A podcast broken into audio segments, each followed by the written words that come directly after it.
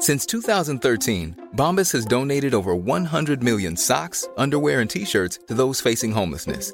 If we counted those on air, this ad would last over 1,157 days. But if we counted the time it takes to make a donation possible, it would take just a few clicks. Because every time you make a purchase, Bombas donates an item to someone who needs it.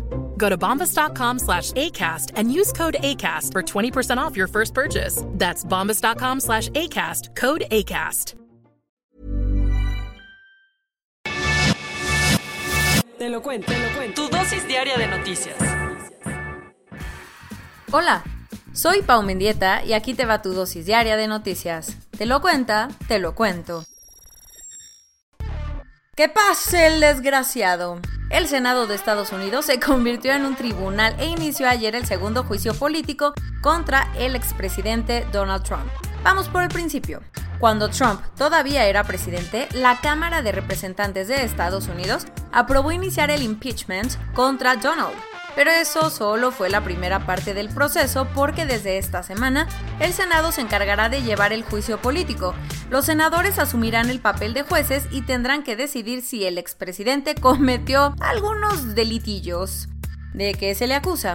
El delito que le imputan es incitación a la insurrección, ya que el mismo 6 de enero, día en el que el Congreso iba a ratificar el triunfo de Joe Biden, el expresidente le dijo a sus seguidores que caminaran al Capitolio para hacer entrar en razón a los congresistas. Por esto, sumado a las semanitas que Trump se la pasó duro y dale con que hubo un fraude electoral, ¿por qué me suena? ¿Por qué me suena? Los congresistas estadounidenses consideran que es el responsable del ataque al Capitolio. La decisión que tomaron ayer, con una votación de 56 senadores a favor y 44 en contra, el Senado dijo que el impeachment contra el expresidente sigue todas las de la ley y es constitucional, por lo que el proceso judicial seguirá avanzando. Esta decisión es súper importante porque seis senadores republicanos decidieron desmarcarse de su partido y votaron a favor de seguir con el juicio. ¡Pum, papá! ¿Qué sigue? Las partes tendrán que presentar sus argumentos hoy y se espera que la defensa del expresidente haga de todo para convencer a los jueces senadores que su cliente es inocente a petición de un abogado de Trump, el juicio se suspenderá hasta el domingo, así que se espera que por esas fechas el Senado decida si Donald es culpable o inocente. Tenemos un pacto. Alonso Ancira llegó a un acuerdo con Pemex para pagarle más de 200 millones de dólares con el fin de que la FGR retire los cargos de lavado de dinero. Mm, ¿Y de dónde se sacarán esos millones? el exdirector de la empresa Altos Hornos de México, quien fue extraditado desde España el pasado 3 de febrero, logró un acuerdo con Pemex para pagarle 219 millones de dólares como compensación por la venta a sobreprecio de la planta de agronitrogenados adquirida por la petrolera cuando Emilio Lozoya Austin era su director general.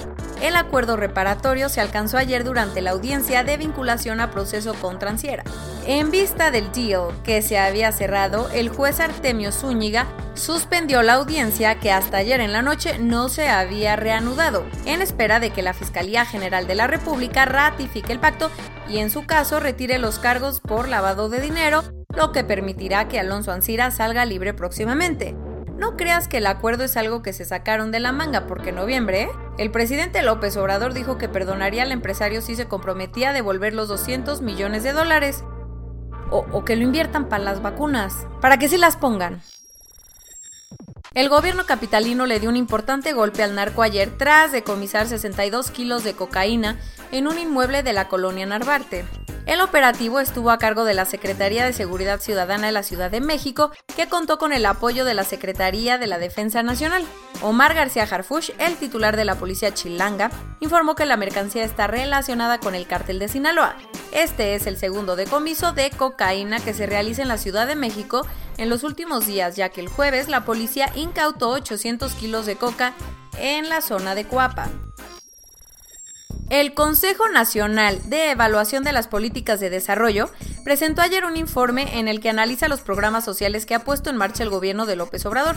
Según el Coneval, los programas integrales del bienestar dan transferencias de dinero directamente a los beneficiarios, pero se olvidan de dar una atención integral para evitar que la gente más pobre del país tenga carencias alimentarias, de vivienda, seguridad en el ingreso y desarrollo humano. No, o sea, ¿cómo? Y si bien el organismo celebró que se hayan eliminado a los intermediarios, dijo que hay que capacitar mejor a los servidores de la nación. Por favor, capacitation. De pasado un curso de ética, ¿no? Justo, el super online mexicano que acaba de salir al mercado recibió ayer una de las inyecciones de capital más importantes de los últimos meses. El fondo de capital privado General Atlantic lideró la inversión que totalizó en 65 millones de dólares. El reto más difícil de muchas empresas de logística es el tema de última milla. Eh, ¿eh? ¿Qué?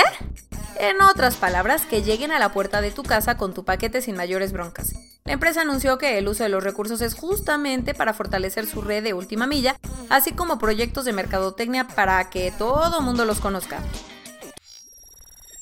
En una audiencia para presentar los resultados de la investigación, el director de la Junta Nacional de Seguridad en el Transporte dijo que el piloto del helicóptero en el que murió Kobe Bryant, su hija Jana y otras siete personas probablemente violó los estándares federales de la aviación. Según los investigadores, el piloto Ara Sobayan voló a través de una gran capa de nubosidad ocasionando que se desorientara justo antes de que el aparato se estrellara en California. El tema es que Ara estaba volando de forma visual y no por instrumentos, por lo que nunca debió meterse a esa nube. El primer invitado a la fiesta marciana llegó sin inconvenientes. Como te lo contamos, estos días empezarán a llegar a Marte las sondas de tres países distintos y ayer fue el turno de Hope, la misión de Emiratos Árabes Unidos. Por la mañana, Hope entró a la órbita del planeta rojo sin ningún problema y al primer intento convirtiéndose en la primera misión de un país árabe en llegar a Marte. Se espera que la misión Emiratí esté dos años en el planeta con el objetivo de crear el primer retrato de la atmósfera marciana. Investigadores de University College London encontraron que hay una enorme amenaza que está matando a los seres humanos y no, no se trata del COVID. Resulta que en su estudio los científicos encontraron que 8.7 millones de personas murieron en el 2018 a causa de la contaminación del aire producida por la quema de combustibles fósiles como el carbón y el petróleo. Este dato significa que una de cada cinco personas que fallecieron en Europa y Estados Unidos lo hicieron como consecuencia de la crisis climática, y si analizamos el caso de Asia Oriental, la cifra sube hasta casi una de cada tres, Corona News Global. En el mundo. A nivel global ya hay más de 106.862.000 casos. Uf. Y hasta ayer en la noche al menos 2.338.000 personas habían muerto. En México, 1.946.751 personas se han enfermado de COVID-19 y desafortunadamente 168.432 han muerto. Lo bueno es que 724.347 personas ya han sido vacunadas. o sea, pero nos faltan pues, pues varias, ¿no? Repito, eh, un país de 125 millones de personas. Estaría bueno avanzar más rápido. ¿Qué pasa? Esto quiere decir que en un solo día se registraron 10.783 contagios nuevos y 1.701 fallecimientos. Después de tres semanas de desabasto, Marcelo Ebrard confirmó que el 15 de febrero se reanudará la entrega de vacunas de Pfizer con un cargamento de cerca de 500.000 dosis. Pues sí, pero que las pongan. Y para que nadie esté nervioso, el secretario de Hacienda dijo que México ya ha pagado más de 9 mil millones de dólares para adquirir vacunas, con lo que alcanzaría para obtener 256 millones de vacunas que se tienen que poner rápido. La delegación de la Unión Europea en México confirmó que el club ya autorizó la exportación de vacunas desde Europa hasta nuestro país. Hugo López Gatel informó que en México ya hay más personas que han recibido las dos dosis de la vacuna que pacientes con casos activos por la enfermedad. Mm, mm, ok. Los centros comerciales de la Ciudad de México reabrieron ayer para permitir a los visitantes estancias máximas de 30 minutos. ¿Cómo se puso la cosa? se vieron filas enormes en los principales malls de la ciudad.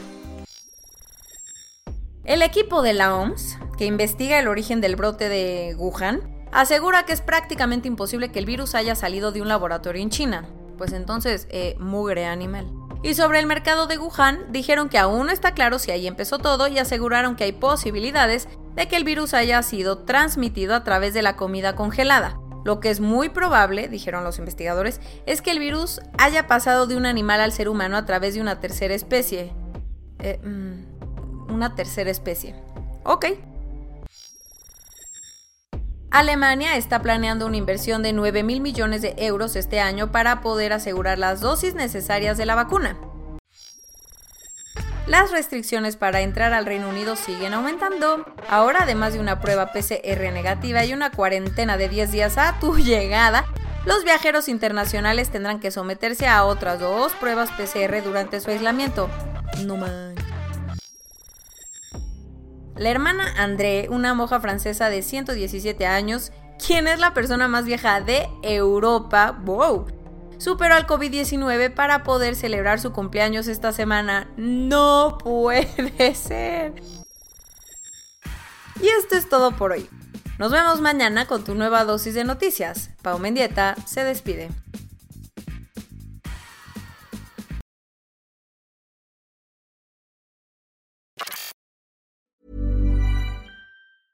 Hey, folks, I'm Mark Marin from the WTF Podcast, and this episode is brought to you by Kleenex Ultra Soft Tissues your ally to help tackle your allergy symptoms this season. I love the change of seasons, but nobody loves pollen and all those other things floating in the air that make you sneeze during this nice weather. Kleenex Ultra Soft tissues are hypoallergenic and allergist approved. So fight back against watery eyes and runny noses without worrying about irritating your skin. For this allergy season, grab Kleenex and face allergies head on.